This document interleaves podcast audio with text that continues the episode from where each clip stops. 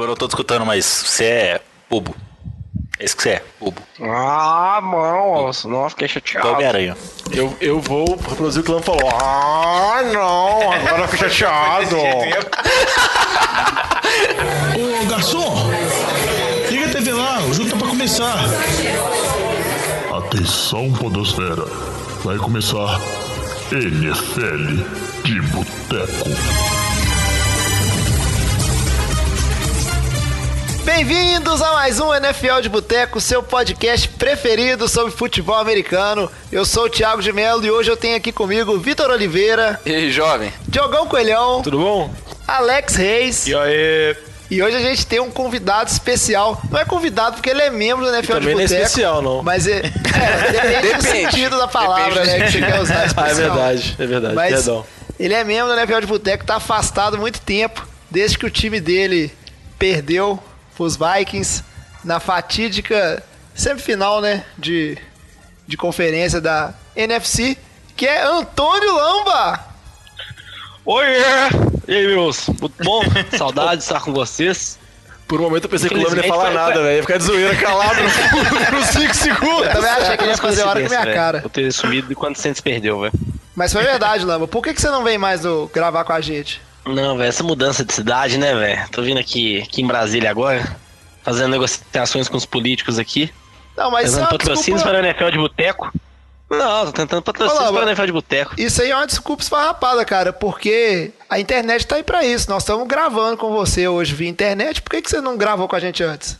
É que o Temer tinha limitado o banco de dados dele. O pacote de dados dele. Ele tava bloqueando, velho. Ele não deixava fazer transmissão, não, velho. Mas é isso aí. No programa de hoje, a gente tá com algumas dificuldades técnicas, apesar do avanço tecnológico estar gravando com lamba à distância. a gente teve um problemazinho com o nosso equipamento de som e a gente tá gravando mais old school. Então vocês desculpam qualquer problema com o áudio aí, mas eu acho que vai ficar muito bom. Então vamos seguir em frente. Lembre-se sempre de seguir a gente nas redes sociais, arroba NFL de Boteco, seja Instagram, Twitter, Facebook. E se quiser mandar um e-mail pra gente, nfldeboteco.gmail.com. E a gente está tentando chegar aqui numa promoção, não é uma promoção, mas a gente não consegue decidir quando a gente volta a gravar um episódio por semana. E aí o Diogão falou que se a gente tiver aí. Quantas estrelas, Diogão? 100 estrelas. 100 estrelas? Ousado, hein? O que, que seria 100 estrelas? 100 estrelas seriam uns 20 reviews de 5 estrelas. Então, se a gente chegar a 20 reviews de 5 estrelas, porque segundo o Diogão só vale 5 estrelas, Não, porque se for falar mal, manda por e-mail, não põe no iTunes, não. qualquer mídia social, Diogão, somadas, Não, é no iTunes. Você não pede pra dar nota no iTunes pra isso, no divulgar o iTunes, que podcast? divulga mais. Também Aí, dá pelos agregadores podcast, também tem como comentar e joga no iTunes. Isso, pelos agregadores, onde você escuta a gente, se a gente atingir 100 estrelas somadas, no momento a gente tem quantas, Diogão? 15. 15? Os 5 são da Alex. Então eu não sei se vale. É, do, do- de membros do podcast não vale. Aí a gente volta imediatamente, mesmo que for antes do planejado, a gravar um, um episódio por semana. Tá a promessa feita aqui. Mil estrelas, a gente grava dois por semana. Nossa! Não promete. Aí, Alex, não, você curti, corta isso curti, daí. curti, curti a ideia, curti a ideia. Vai ter pouco assunto se isso começar na pré-temporada, mas a é. gente faz assunto. Não, a gente vai ter que tem falar sobre problema. outra coisa. A gente fala da vida do Lamba como lobista, não tem Mas é isso problema. aí. Além dessa, é, dessa, disso tudo, lembre, divulgue pro seu amigo no boca a boca, mostra pro pessoal aí, é um podcast bacana sobre futebol americano, que isso ajuda bastante também. Mas chega de enrolação e vamos direto pro nosso giro de notícias. E aí a gente tem que começar falando é, direto do time do Vitim, um membro novíssimo que o Vitor estava empolgado com ele, que é o, o ex-DL do Seahawks, agora DL dos Eagles, ou não, a gente não sabe, Michael Bennett, que quando você pensava que não, apareceu uma notícia aí que ele agrediu uma cadeirante durante o, o Super Bowl 51, após a, a, a final do Super Bowl 51. Como é que você explica isso pra gente, Vitor Oliveira? Acho que não surpreende nem, ninguém, né? Um tipo de. Que isso, velho? Que isso, velho? Você vê a história cadeirante, velho. Você vê a história do cara, acho que. Nada mais esperado. Tá bom. Não, nada. Ele subiu a barra, subiu a barra. Subiu a barra. acho que o Vitinho ele, tá ele, ele dobrou a meta. Dobrou a meta. Ele dobrou a dobrou Acho que o. Vitinho tá, tá assistindo muito jogos de cultura, cara. Dobrou a meta. Atropelando idosos aí e tal. Foi basicamente o que ele fez mesmo. Ele tava no Super Bowl assistindo o irmão dele, né? Martellus Bennett, quando ele jogava, no- jogava nos Patriots. E assim que o Patriots virou o jogo contra, contra os Falcons e venceu, ele tentou invadir o campo e o pessoal da segurança falou, o pessoal da segurança, que era um, um- um cara e uma mulher cadeirante de 66 anos, paraplégica, é, falou que ele não podia entrar no campo pelaquela entrada, tinha que ir em outra entrada, ele ignorou, falou, vocês não sabem quem eu sou, vocês sabem quem eu sou, eu vou entrar do jeito que eu quiser, blá blá blá blá, e saiu empurrando todo mundo e derrubou essa, essa, essa idosa, foi acusado por lesão a, a idoso e foi emitido o mandado de prisão dele na sexta-feira, dia 25, se eu não me engano, de março. E na, no domingo, eu acho que ele se entregou. Ele, a fiança foi estipulada, pagou a fiança, mas aí correndo o risco de. o- o- a acusação pode chegar até 10 anos, acho pouco provável, e, ou até 10 mil dólares de multa. Então. Mas assim, eu falo isso, não é esperado, claro que surpreende muito, porque o nível da coisa é bizarro. Mas o Michael Bennett tem históricos de confusões com polícia, né? Na, na luta, quem não lembra, na, na época da luta do Mayweather contra o McGregor em Las Vegas, ele teve uma confusão num cassino, que, num hotel, que teve, parece, disparo de arma de fogo. Ele saiu correndo, os policiais mandaram ele, ele ir pro chão, ele se recusou, continuou em fuga, e aí deu maior confusão. E na- no, no vídeo desse, desse lance ele fala a mesma coisa, vocês não sabem quem eu sou e não sei o quê. Então, ele é um desses caras que acha que por ser uma estrela, uma celebridade, pode fazer de tudo e mais um. Não, dessa situação eu não vou defender ele, não, porque nem tem defesa, não tem como falar nada, mas eu só achei meio estranho porque a notícia demorou pra sair, né? E geralmente uma coisa tão absurda assim, não sei, a impressão que eu teria é que deveria ter vazado no dia do Super Bowl mesmo, nas horas seguintes. Demorou um tempo bem considerável, então. Sabe o que eu acho que aconteceu, Diogão? Eu acho que no dia fizeram, registraram o boletim de ocorrência e ninguém sabia quem que era esse tal de Michael Bennett. Aí saiu a notícia que ele tinha ido do Seahawks pro Eagles, algum policialzinho olhou e falou assim: opa, eu lembro desse nome. É, eu acho que só faltou foi a repercussão. Se bobear, teve a notícia, porque, né? O cara agrediu a mulher na cadeira Ah, de mas, rodas. não, notícia tem repercussão. Teria velho. repercussão imediatamente. Ou então era E Super tanto- Bowl, e né? tanto Tipo, ninguém o- tava reparando em nada. Tava Ah, mas o caso é muito absurdo Os já. executivos do Eagle deram, deram um- uma notícia falando que eles não sabiam desse caso a- até, a- até antes da troca, né? Então a troca foi feita sem o Eagle saber disso. O Eagle pode acabar se dando E mal aí. Eu acho E a pouco. dúvida é, será que o pessoal de Seattle sabia disso? Aí trocou ele? Ah, Eu, eu acho que não influenciou. Sinceramente, eu acho que não influenciou. Você acha que não ganhou pontos com isso, não? Pra troca. Agora, seguindo para nossa próxima notícia, a gente tem que falar agora uma notícia triste. Pelo menos eu sei que o Diogão ficou muito triste. Mas é que o Panther, o Marquette King, foi cortado dos Raiders. Se você não sabe quem é esse Panther, isso é aquele Panther cheio de swing, que quando ele acerta bons punts, ele faz a dança do cavalinho.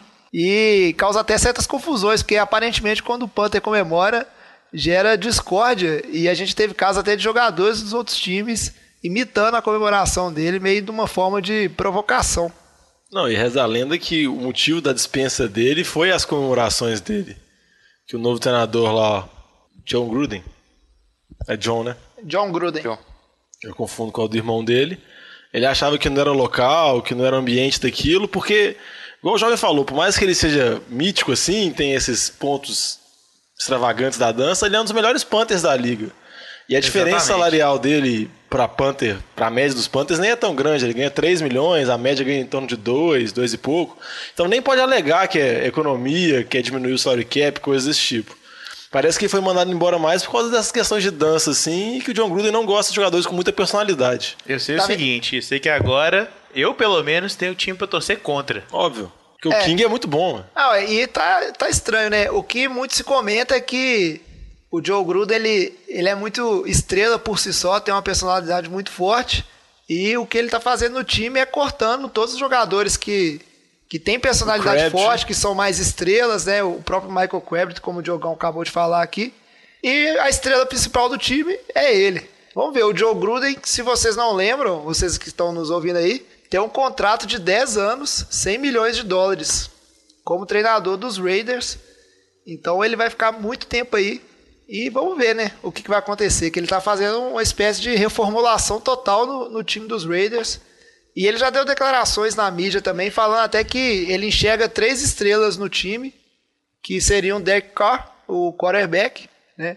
O Amari Cooper, ele fala que o Amari Cooper é um jogador que ele quer montar o time em volta, o wide receiver. E o Khalil Mack, que a gente sabe que é uma estrela por si só na defesa do, dos Raiders, né? É só um detalhe que fica mais esquisito ainda, né? O, há pouco tempo o Raiders trocou o Coderell Patterson para os Patriots. O Coderell Patterson, que é, que é o principal retornador do time. Então o time de especialistas está ganhando mais desfalques. É, igual o Diogão falou, Marquette King ele, ele é um pro bowler. Ele é top 5 no, no, nos rankings do Pro Football Focus dos últimos dois ou três anos. Então, sim, é um punter de muita qualidade. E o, o Raiders, o John Gruden, mostrando que time de especialista não é uma prioridade para ele, não. É, pois é. Agora vamos falar um pouquinho das contratações, as últimas movimentações que a gente teve na Free Agents, pelo menos a que a gente, as que a gente achou mais importante aqui. E aí, eu já queria de cara a opinião do, do nosso querido Lamba, já que ele está de volta, e se ele não tiver caído, sobre a ida do, do Nagudong Sul, que vai para os Rams. Ô Lambinha, e aí, o que, que você está achando agora? Foi o Sul, a gente já pode pular então que a notícia de última hora aí que também teve a troca dos Patriots com o Rams e o Brady Cooks foi pro time do, dos Rams também, certo? O que vocês estão olhando com essa cara aí de que eu tô falando bobagem? Não, e aí, Lama, o que, que você achou dessas, dessas movimentações pelo, pelos times dos Rams como um todo? E esse time tá virando uma máquina, não?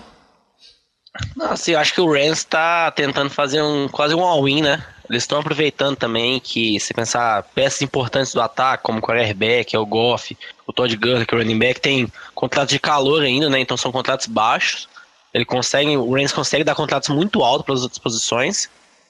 Eu acho que o do Sul vai ficar um pouco na dúvida, porque o Rams joga muito no, na defesa 3-4, né?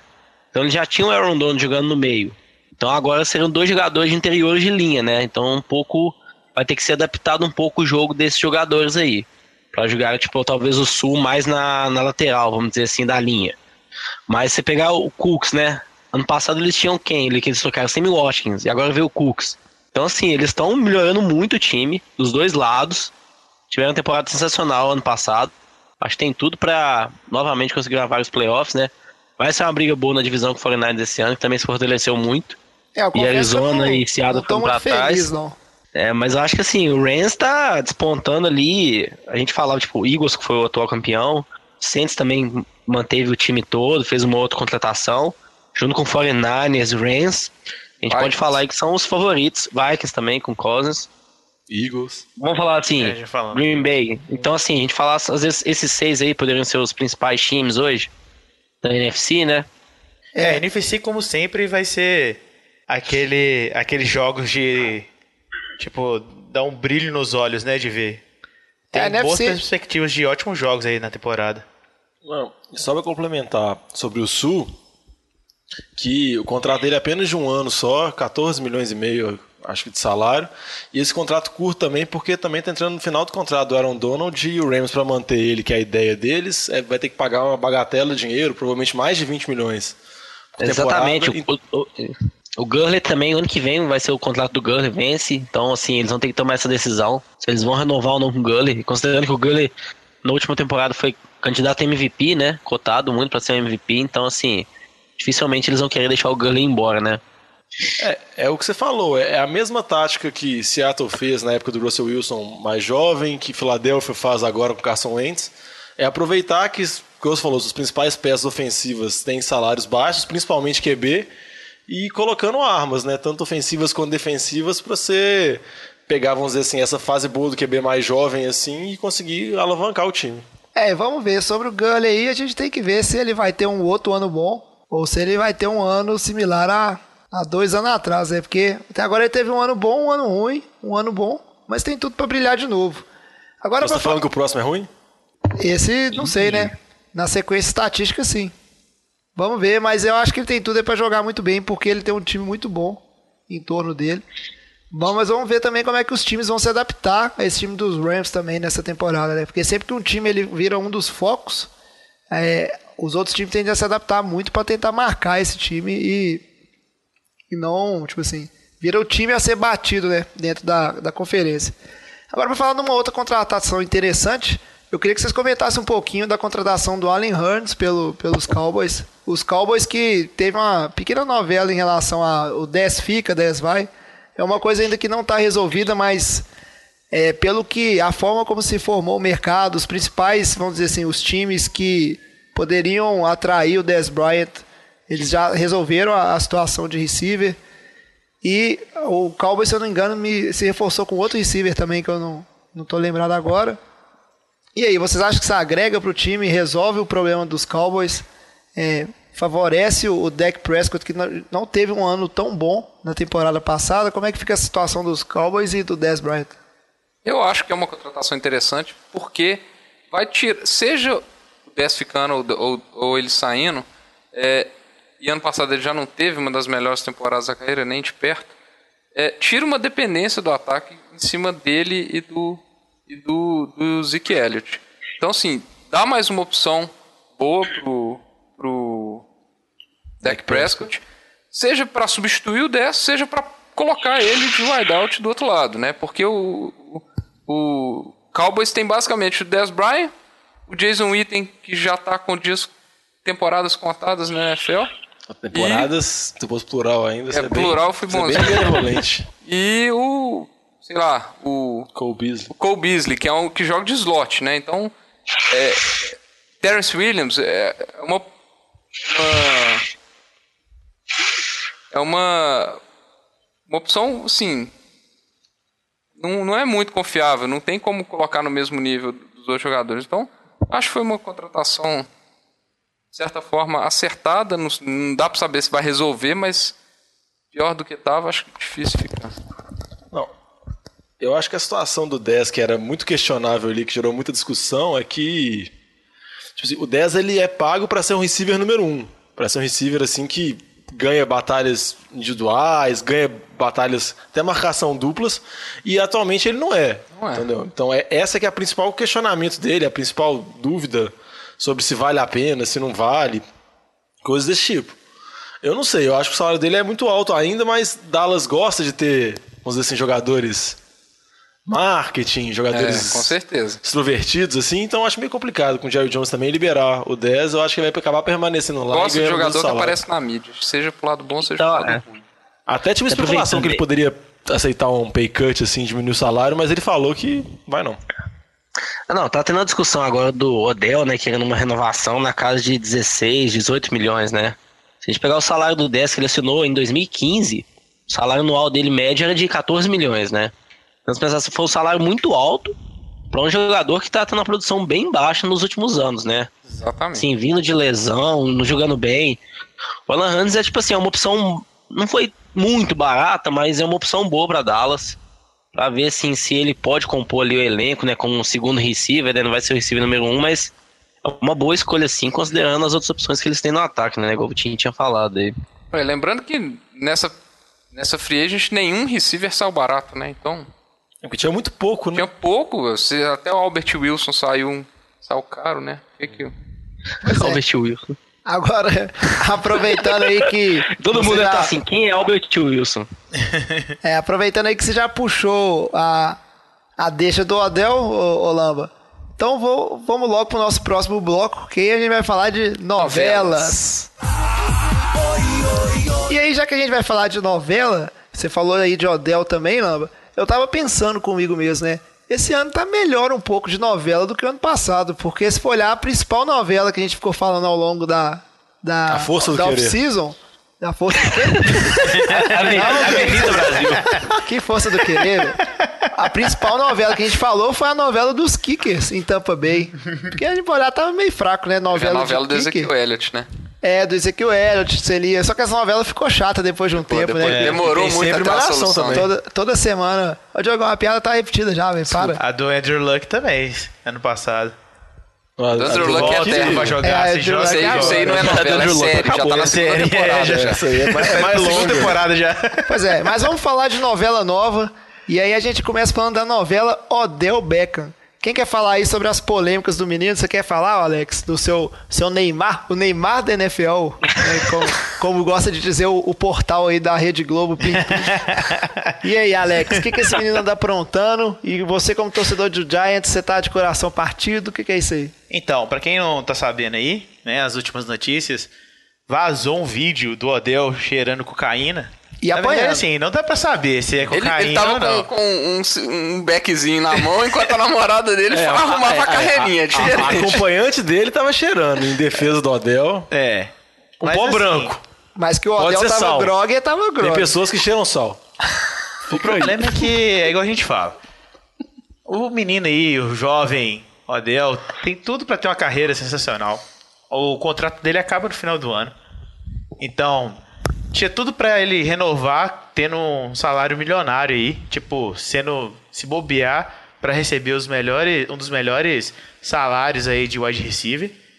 Só que ele apronta, tipo, já não é a primeira vez que vaza al- algum vídeo dele, assim, se não me engano, teve um episódio passado que ele brigou numa boate e vazou também. Ele chegou- apanhou, na Ele verdade. apanhou. né? Ele toma uma muqueta nas costas que desmaia. Ele que. Brigar, acho que é até injusto falar, porque. A verdade Coitado. é que o, o Odell, ele, vamos dizer assim, ele é, um, é uma estrela, mas também é um jogador que causa alguns problemas fora de campo. A temporada passada ele se lesionou, né? Ele, ele sofreu uma, uma fratura e aí por isso ele é, teve fora a temporada e está entrando em ano de contrato.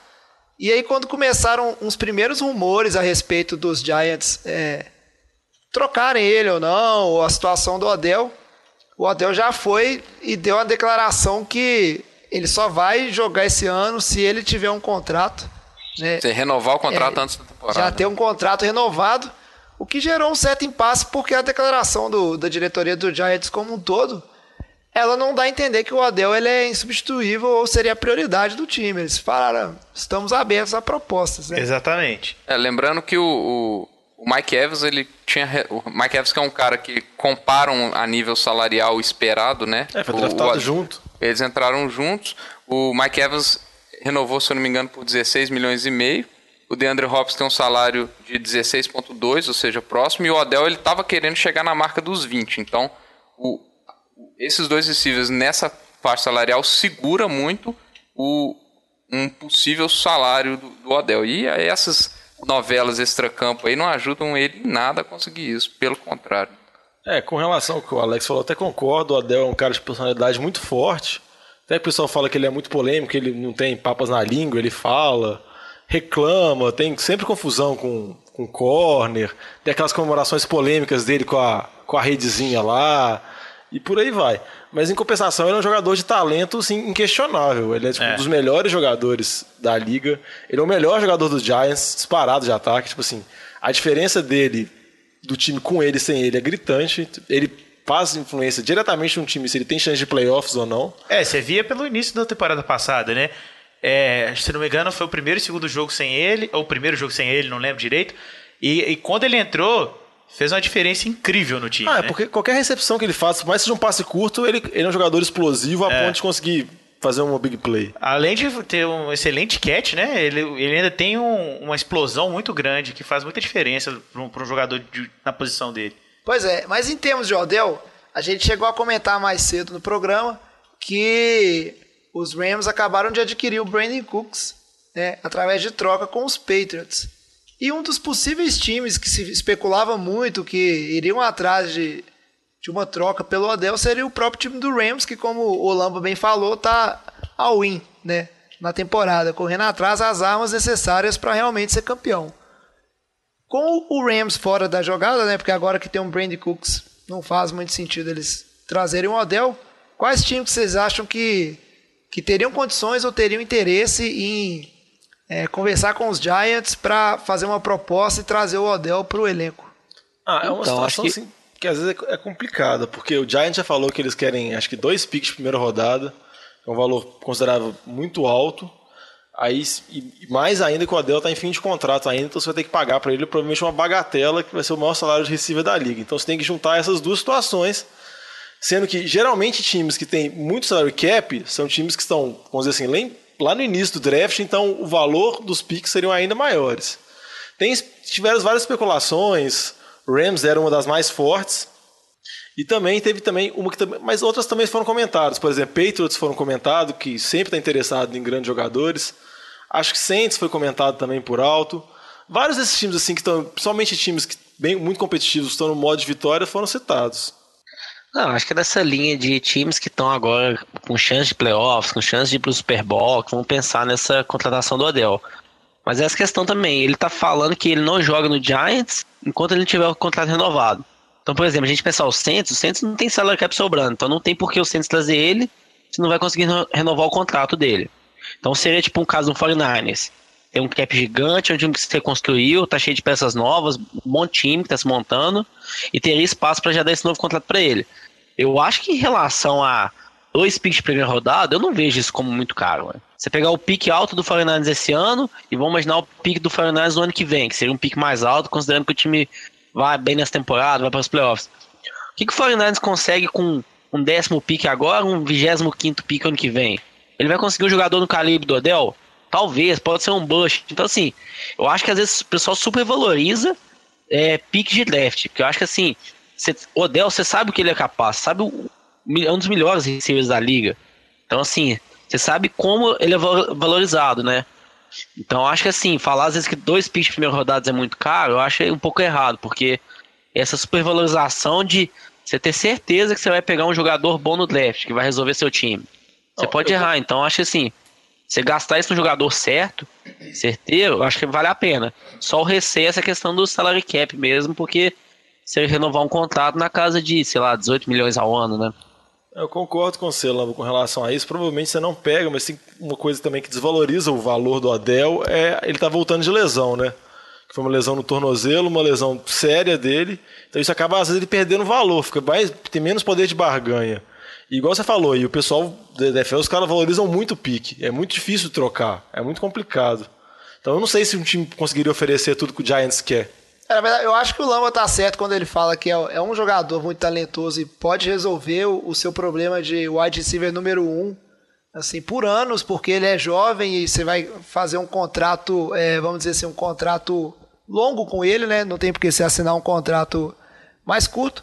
Só que por outro lado, tudo isso pesa na negociação. O fato dele estar voltando de lesão, o fato dele ter esses problemas extra-campo. Nenhum time que vai negociar com o Giants vai querer dar dois piques de primeira rodada sendo que tem esses fatores. É lógico que você vai tentar pesar isso para cima dos Giants para conseguir o Adel mais barato. É, além do, do 49ers, que é um time que obviamente faz muito sentido, que se fala, os outros dois times que se falam são os times que tem cap, igual o Lombo falou. É, o Jets, que eu acho pouco provável por ser uma outra, a outra franquia de Nova York. É, É, nunca Giants e Jets trocam, acho que nunca trocaram é, a história. é- é impossível eles trocarem. E, e o Cleveland Browns, que eu acho que seria Acho interessantíssimo Landry. ver, ver Landry. Gordon e Odell Beckham. Embora Odell e, e Gordon, uma dupla que fora de campo ia causar, filho. E o Landry e o... E o Landry e o, Odell e o são- Odell são amigos, jogaram na, o, o, o- o college juntos, então tem uma hype disso, o Landry fazendo é, no Twitter, fa- fazendo aquelas. Chamando. chamando o Odell, falando o que quer, mas querendo ou não, eu acho que o, o Cleveland teria que oferecer o quarto pique, mais alguma coisa do ano que vem, provavelmente. Aí eu não sei se, se o Giants exigiria um pique de segundo, já que ofereceria o quarto. Eu não sei se o Cleveland teria interesse em trocar um, um, um pique de draft tão alto que está sendo muito. Mas sabe o que seria mais engraçado? Os caras teriam Landry, Odell, Josh Gordon. Aí você vê o Tyrod Taylor só ia dar passe curto pro Duke Johnson.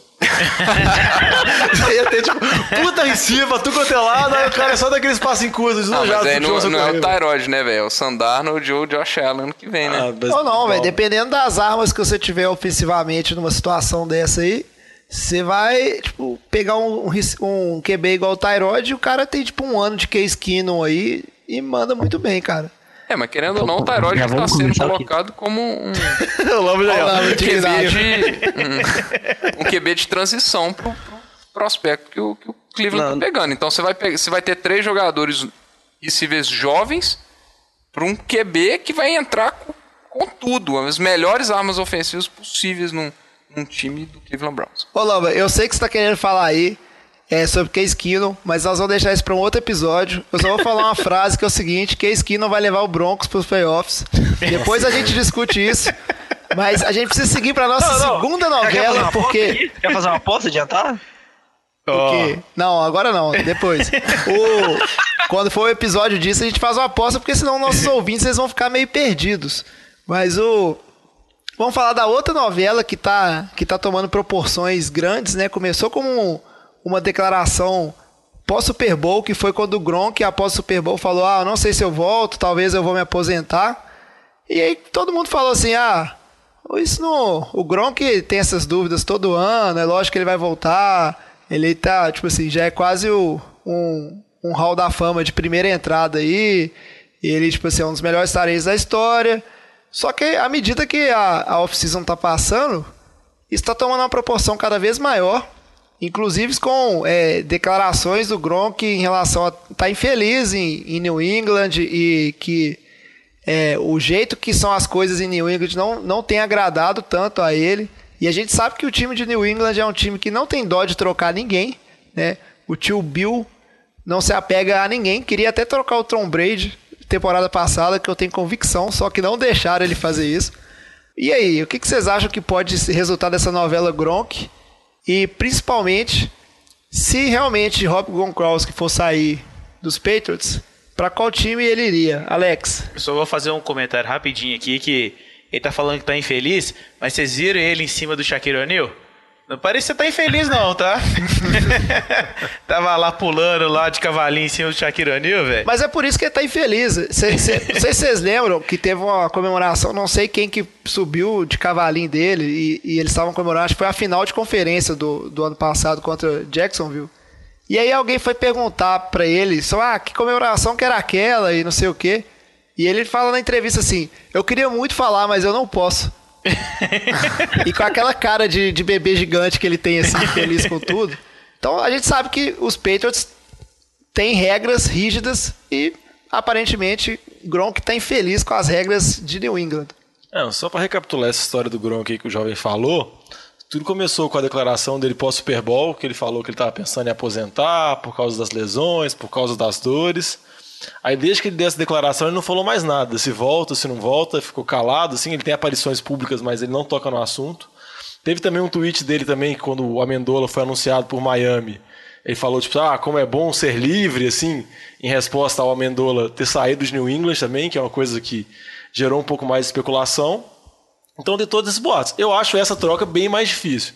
Eu acho que ele não se aposenta, eu acho que é mais charme, e eu acho essa troca bem mais complicada, porque, igual eu falei no caso do Odell lá, Giants vão pedir dois picks de primeira rodada, Patriots também vão querer alguma coisa de valor pelo Gronk, e eu acho muito complicado algum time oferecer. Tudo bem que ele é um excelente recebedor, é um, um dos melhores, se não o melhor tarém da história, mas com essas dúvidas que ele tem de aposentar ou não, que é uma coisa que complica a situação, mais o histórico de lesões dele, é muito difícil algum time da NFL pagar um valor que seja do nível do Gronkowski para ele poder ir. Entendeu? Então, tem especulações de times, muitos, igual o pessoal fala do New Orleans Saints também, todo jogador ofensivo de ataque cogita em New Orleans, falam de Atlanta, até brinca de Los Angeles Rams também, porque todo mundo quer ir pros Rams lá, a alegria toda.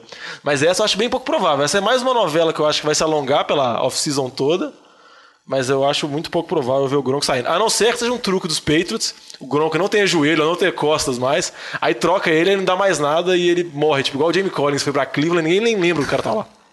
O, o que eu acho que complica bastante, é, e foi inclusive uma da- das declarações do- dos executivos do Patriots lá, não lembro quem mais, acho que não foi o Kraft, foi que quanto mais fica essa falta, vamos falar assim, essa falta de comprometimento do, do Gronk, esse que eles falam do o all-in, enquanto ele não tiver all- all-in até a- o início da temporada, maior a chance do Patriots trocar.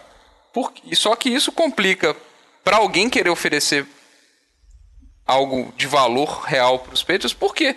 O que, que vai garantir que o Gronk, na hora que chegar no, no novo se time, ele não vai ficar deprimido, falando que está com, sentindo dores e vai pensando em aposentar? Que time que. Qual que é o ânimo de algum outro time para trocar, pagando caro pelo Gronk, sem ter nenhuma certeza que o cara vai jogar durante 3, 4 anos naquele time? Isso é a cara de Miami. É a cara de Miami, né? É, agora faz sentido aí, ó. Mas, mas pensando em times é, que eu acho que o Gronk se encaixaria muito bem, o primeiro que me vem à cabeça seria Seattle, porque é um time que precisa muito de um jogador, um alvo na, na red zone, lembrando que Seattle perdeu o Jimmy Graham. É, só que não só Seattle, eu acho que qualquer um dos times dessa divisão poderia, poderia ser uma, uma- um, um bom encaixe pro Gronk. O, o, Rams, eu acho que seria, putz, ia virar um Dream Team, aquele time com, com o Gronk.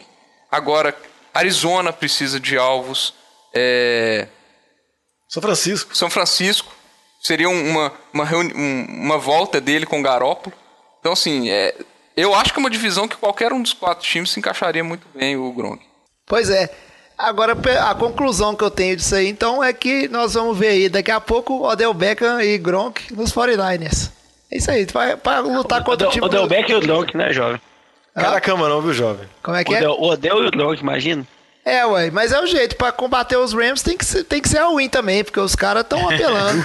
Eu tava é aqui mó muito all-in, feliz que é eu ia, ter uma, eu ia ter uma temporada muito boa aí com, com os 49ers, agora eu já tô vendo que o, Vai ficar o Rams depois. vai, vai, vai caiar o esquema.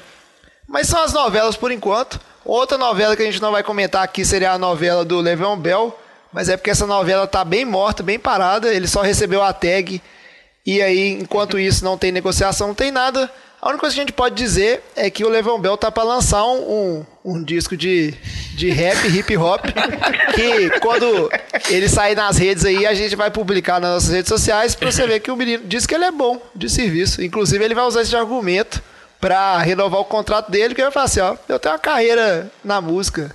Se vocês não quiserem renovar comigo, eu tô feito. Eu quero é o meu dinheiro. Mas é isso aí.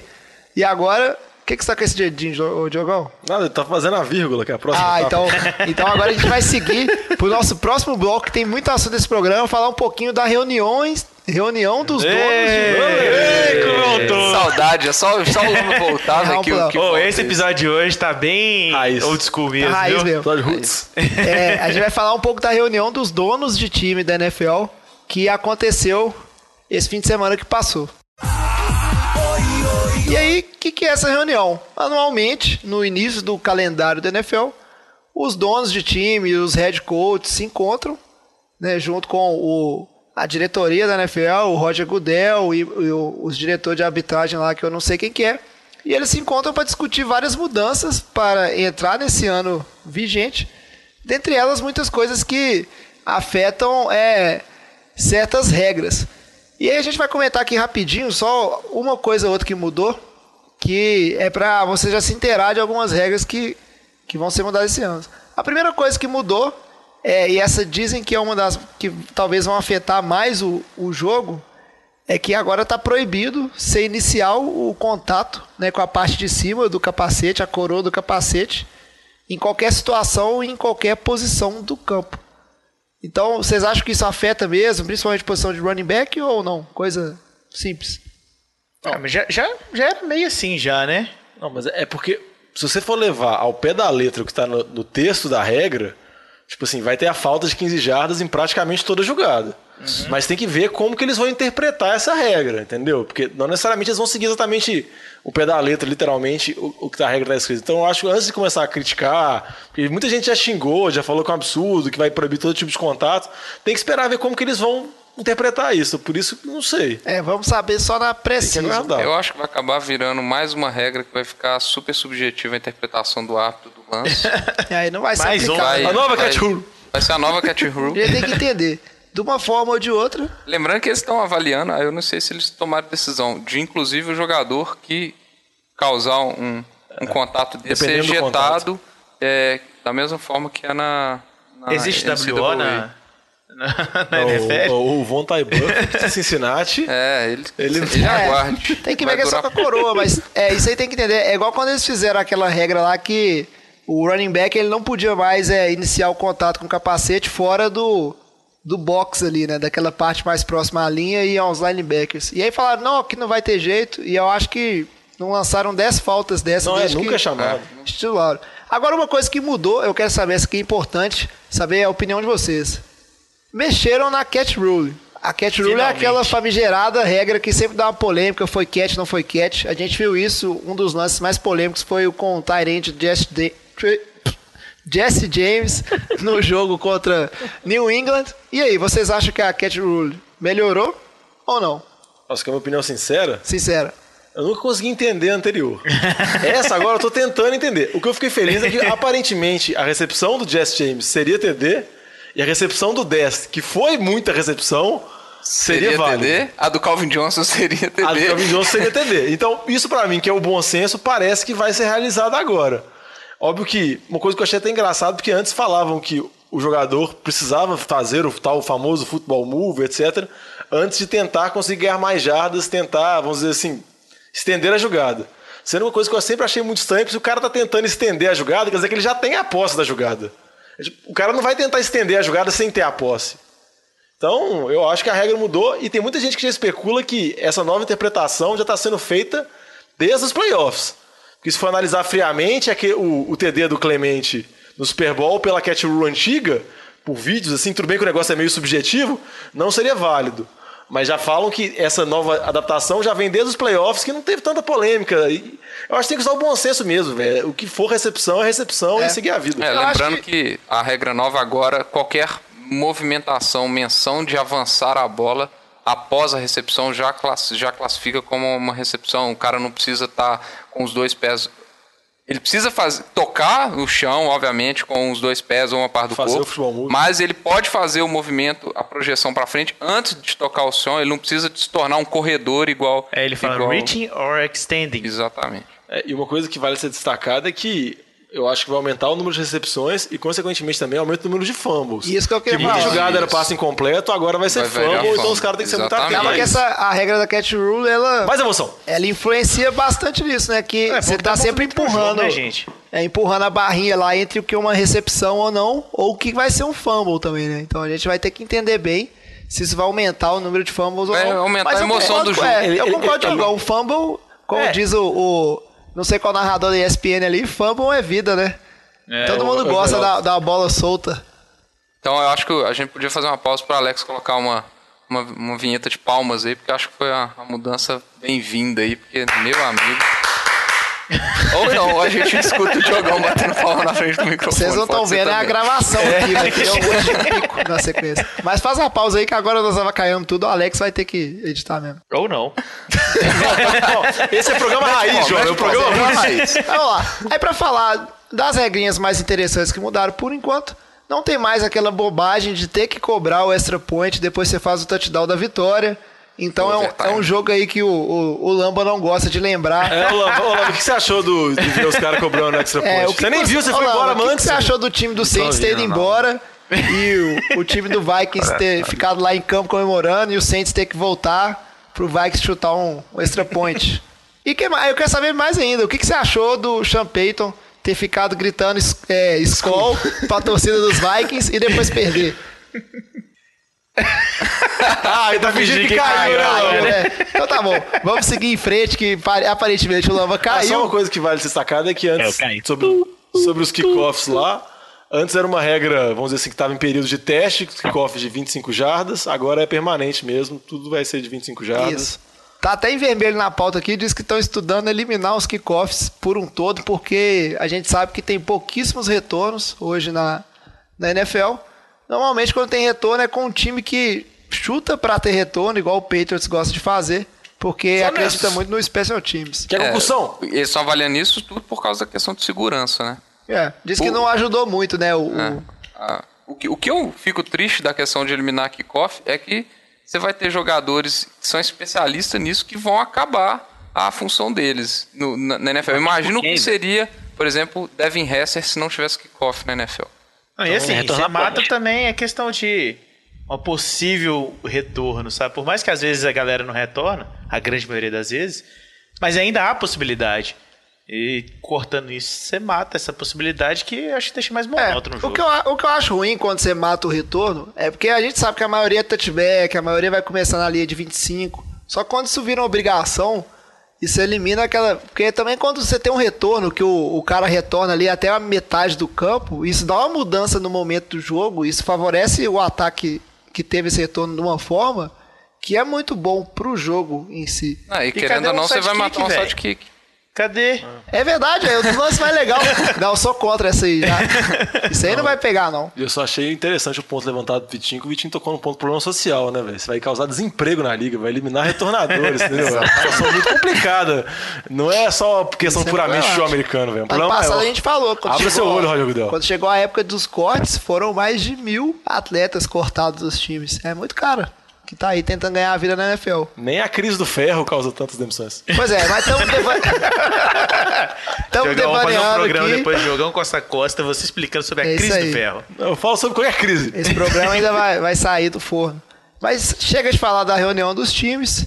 É, a única coisa que tem interessante aí, se você quiser ver, é que todo ano os técnicos eles tiram uma eles tiram uma foto, né, anual.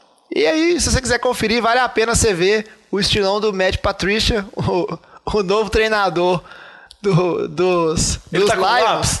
Não, porque ele não tá com lápis, ele tá com, com a bermudinha e uma camisa meio floral, meio marrom. Assim, Uma coisa, tipo assim, muito diferente do que a gente tá acostumado a ver esse senhor.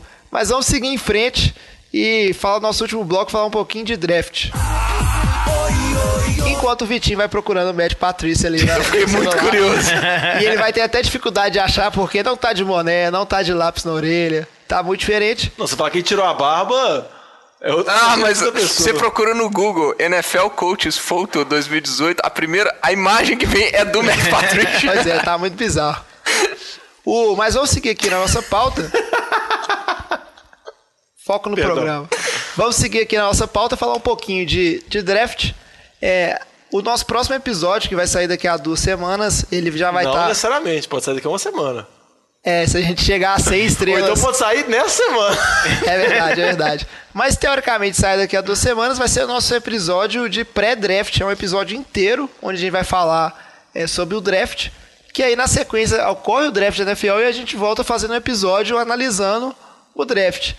Mas o que eu queria falar hoje, não falar do draft desse ano, mas vamos aproveitar para falar um pouquinho do draft do ano passado. Então, porque vamos tentar relembrar aqui alguns jogadores, alguns times que mandaram bem, alguns jogadores que foram pegos lá em cima e não renderam nada, porque a verdade é essa, a gente fala muito do draft, o Lamba até falou no, mais cedo no programa que valoriza muito pique, mas você não sabe se vai dar certo, se vai dar errado. Então vamos lembrar alguns, alguns jogadores que deram certo, alguns que deram errado. E aí eu acho que eu já posso puxar a bola pro Lamba direto, porque acho que o grande vencedor do draft do ano passado foi o time do Saints, né? Teve uma, uma classe muito forte. E o que, que você acha aí, ô, ô, ô, Lamba? Que vamos falar assim de Alvin Kamara, é, o Letmore, teve o o Teco lá que eu esqueci o nome, que também Ryan jogou muito Brzezinski. bem. Isso aí. E ainda teve o safety que falhou contra o, os Vikings, mas também foi uma ótima edição. né? Não, foi uma boa também o Marcos Williams. Agora não né, caiu, não. segunda nessa rodada. né? Agora, agora tá normal a conexão com o Não, então, tipo, não, acho que o Santos fez um draft muito bom. Acho que é bem nessa linha mesmo. Não- a gente pegar a primeira rodada, que te- teoricamente são jogadores mais garantidos, não tem como. Se a gente pegar uma estatística desde 2005, foram selecionados 32 quarterbacks na primeira rodada. Desses 32, a estatística diz que 13 tiveram sucesso na NFL. Quantos foram pelo Cleveland? Desde 2005 você pega um por ano.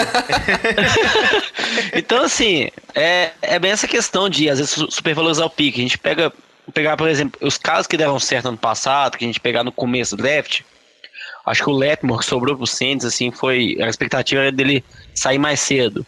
A gente pegar o, o Fournette, teve uma temporada muito boa, né, com o Jaguars. O Corey Davis, Tennessee, eu acho que assim, ele teve, começou lesionado, mas depois veio bem também.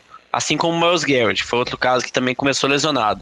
Então acho que são- foram boas escolhas. Agora já, se a gente quiser. Outro, eu lembrei que agora, o Deshaun Watson, né? Foi na sequência do Letmore. Sim, a temporada terminou de forma triste, né? Com a lesão dele, mas tava tendo uma temporada. É, calma, calma você está acele- você está acelerando um pouco demais. Vamos, vamos com calma.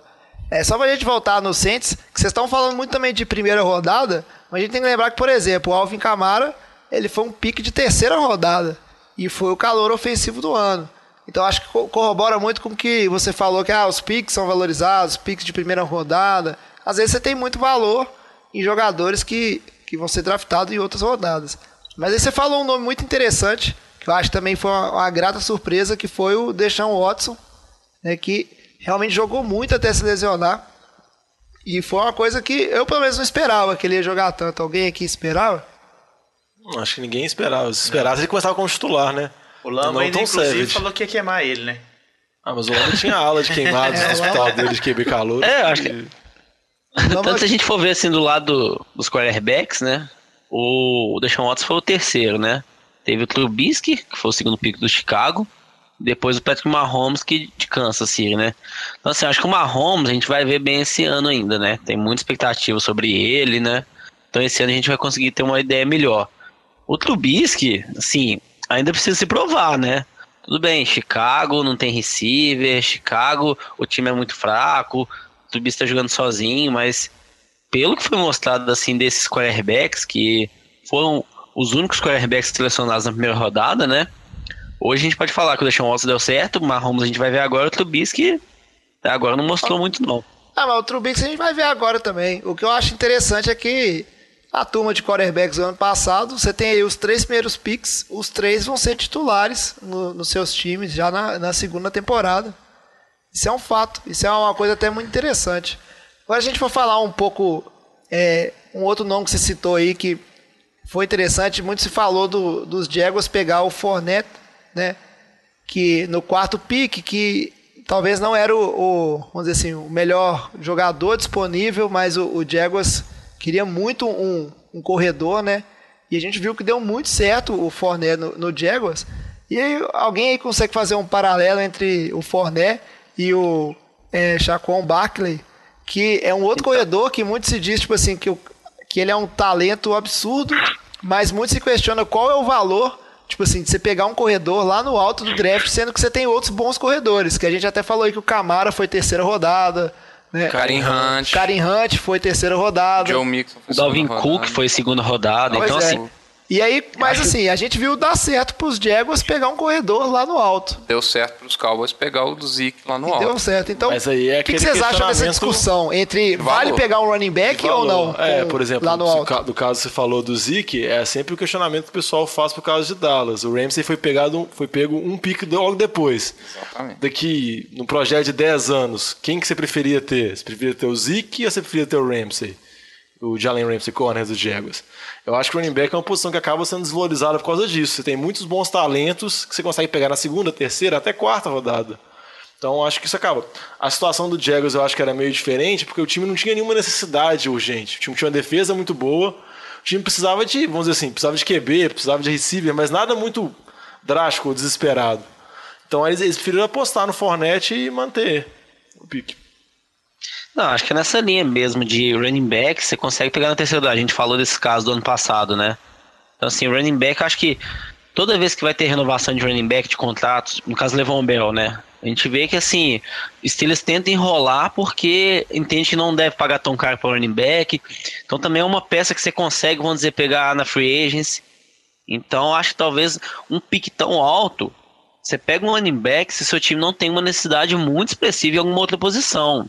Assim, acho que é um pouco arriscado mesmo. Mas no caso esse ano do Saquon Barkley, tipo, eles falam, ah, é o melhor atleta do, le do draft. Só que no primeiro pique, no número 1, um, eu não acho que faz sentido o Cleveland pegar ele. Porque assim, Cleveland tem uma necessidade urgente de quarterback. Eles têm que saber qual é o melhor quarterback para eles. Escolher o quarterback. É, até porque acho que- Cleveland, Cleveland não pode se dar ao luxo de é, deixar passar um quarterback e outro time pegar e esse cara jogar muito, porque a torcida nunca vai perdoar, né? A É, Carson Wentz deixa um Watson. Pois é. Cleveland pode, tipo assim, ele ele pode pegar o quarterback com o pick 1, o Sandarnold, quem for, e aí esse cara não, não ser o cara, mas assim, se ela deixar passar qualquer cara ali, né, não tomar uma decisão no pick 1 e, e alguém pegar um quarterback que for muito bem, vai ser massacrado. Agora, um outro nome. Eu- Fala, Vitinho. Deixa eu pegar o gancho no Lamba. O Lamba começou a falar de um tanto de posição. É, aí ele começou a falar de receivers, né? Que ao contrário de running backs, a gente, tá, a gente vê que re- receiver é uma posição que tem ganhado destaque em, em- em draft, principalmente no primeiro round. Só que com alto índice de fracasso por parte dos times. Você pega depois do draft do, do Mike Evans e do, e do Odell, né? Aqui, essa classe foi muito boa, a classe foi ano anterior também. Os receivers de primeiro round foram fracassos, né? Então, eh, Kevin White de Chicago, fracasso. E ano passado, o Corey Davis foi um dos, dos, dos pegos na primeira rodada, né? Junto com, com John John, Ross e, Esse e, Mike fracasso. Williams. Nossa, John que, Ross foi- Pra mim, foram Isso. dois piques horrorosos. John Ross, acho que criaram uma, uma, uma hype que ele podia ser, ser o, o parceiro ali do AJ Green, muito por causa do, do, do, do combine dele, que ele fez o, o tempo recorde de, no 4-yard dash. Então, é, eu acho que foi um dos piores picks, foi esse pick de, de- de- dos Bengals. E o Corey Davis ainda, assim, eu acho que talvez tenha sido um bom pick, mas eu acho que tem muito a se po- provar. O- a temporada dele não teve bons números, né? Teve muito, muito problema de lesão, ficou fora quase o início da temporada inteira. Mas eu acho que agora, o segundo ano dele, eu acho que promete muito. É, pra Tennessee, que é um time que Carente, ano né? passado os, os jogos de Tennessee foram doídos de, de- de se assistir. Foram É, jogos muito feios. wide receivers também, como um todo, eles tendem a amadurecer bastante de um, um ano para o outro na liga. Vamos ver, né? Porque ano passado ninguém pagou. O, outro jogador aí que a gente tem que destacar, aí eu tenho que falar que eu dei uma moral, tava achando que ia jogar muito. Até tinha ele no meu fantasy no ano passado. Foi o running back, o Christian McCaffrey, que foi draftado pelos Panthers na, na oitava posição, né, o oitavo pick. E ele teve um desempenho razoável, mas bem abaixo do esperado. Depois, ele foi um jogador também que ele se destacou muito no, no combine, né, por conta de aptidão física.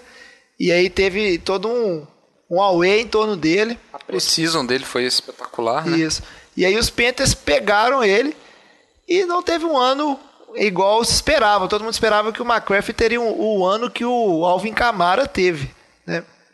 E aí vocês acham que a questão do McCaffrey foi o quê? É tipo, ele não era isso tudo mesmo? Ou o time de Carolina que não soube é, usar tão bem a- as habilidades dele? O que, que vocês acham? Por que, que ele não rendeu tanto? Não, o time Então, eu até... acho Pode ir, Lamba. Pode- Pode ir? Valeu, Diego. Então, eu acho que o McCaffrey, um pouco que. Ele não é um running back de, de, de, de, tipo, três descidas, né? Ele não consegue correr com a bola pelo meio da linha. Porque, assim, é um running back mais leve, né? Ele é mais pro passe. Então, acho que o uso dele é um pouco limitado. Quando a gente às vezes fala do Camara, tipo, a gente tinha o Mark Ingram no Saints também, né? Então, assim, eu acho que foi um complemento ali. O Camara fazia uma outra corrida pelo meio, mas os principais lances do Camara eram corridas por fora, é, recebendo passes. Então, assim, acho que o uso do, do McCaffrey é um pouco limitado. Então, acho que foi um pouco errado essa escolha de Carolina por conta disso. Pô, Ah, Lamba, esse- sério mesmo. E o Sem- Jonathan Stewart aí, O Lamba. Jonathan é. Stewart, pô, o Alex tá aqui cheio de esperança É, Lamba, o tá Jonathan time Stewart, aí, você precisa de um cara que com 20 carregados consiga 50 jardas, ele é um homem, Lamba. É certeza que ele consegue as duas jardas e meia, três jardas por carregada, velho. Para de desvalorizar o Jonathan Stewart, velho. Tudo que é idoso. E ossos quebradiços. Pois é. Mas é isso aí, nosso tempo já tá.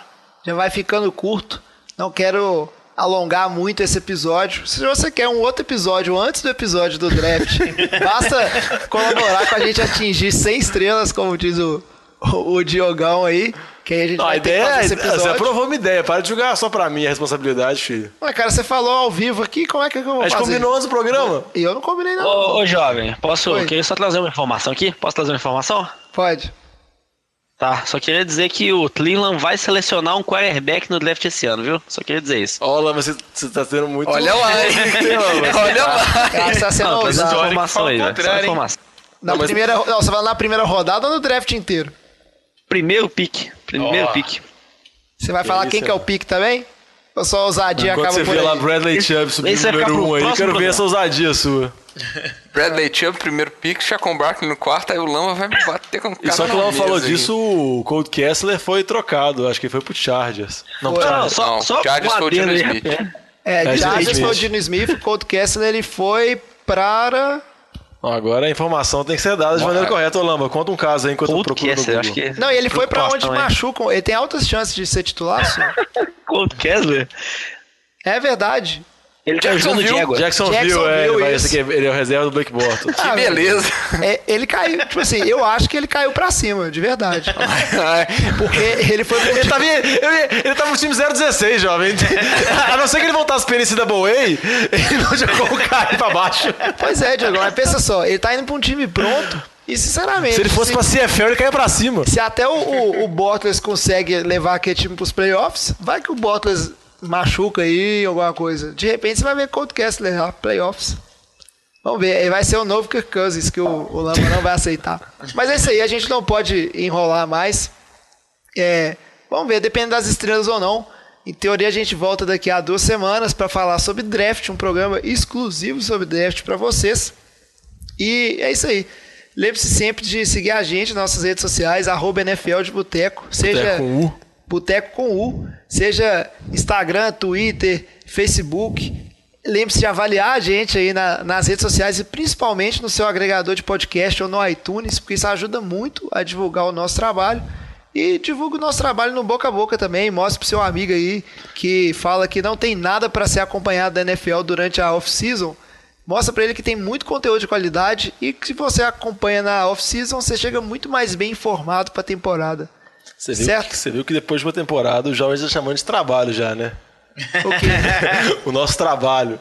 É, é nosso trabalho. Então eu vou trazer porque- carteira, minha carteira pra assinar ela semana que vem. Até porque dá trabalho fazer o podcast. E como a gente está esse ano planejando várias coisas para melhorar o conteúdo e ter mais coisas para vocês, ouvintes, vai dar mais trabalho ainda. Mas a gente faz com muito prazer porque a gente se diverte muito fazendo. Mais algum comentário?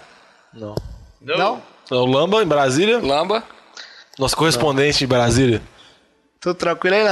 Ô, Lamba, Acho que o Lamba, acho que o Lamba foi embora já. É, já vazou, né? Ô, Lamba, fiquei muito feliz de você ter participado do programa hoje com a gente. Eu não tô escutando mais não, João. Finalmente, depois de muito tempo. É, espero que vocês que estejam no- nos ouvindo aí tenham gostado também desse programa como um todo. E é isso aí. Traz a saideira, fecha a conta, passa a régua e até episódio que vem. Valeu! Valeu! Falou! Valeu.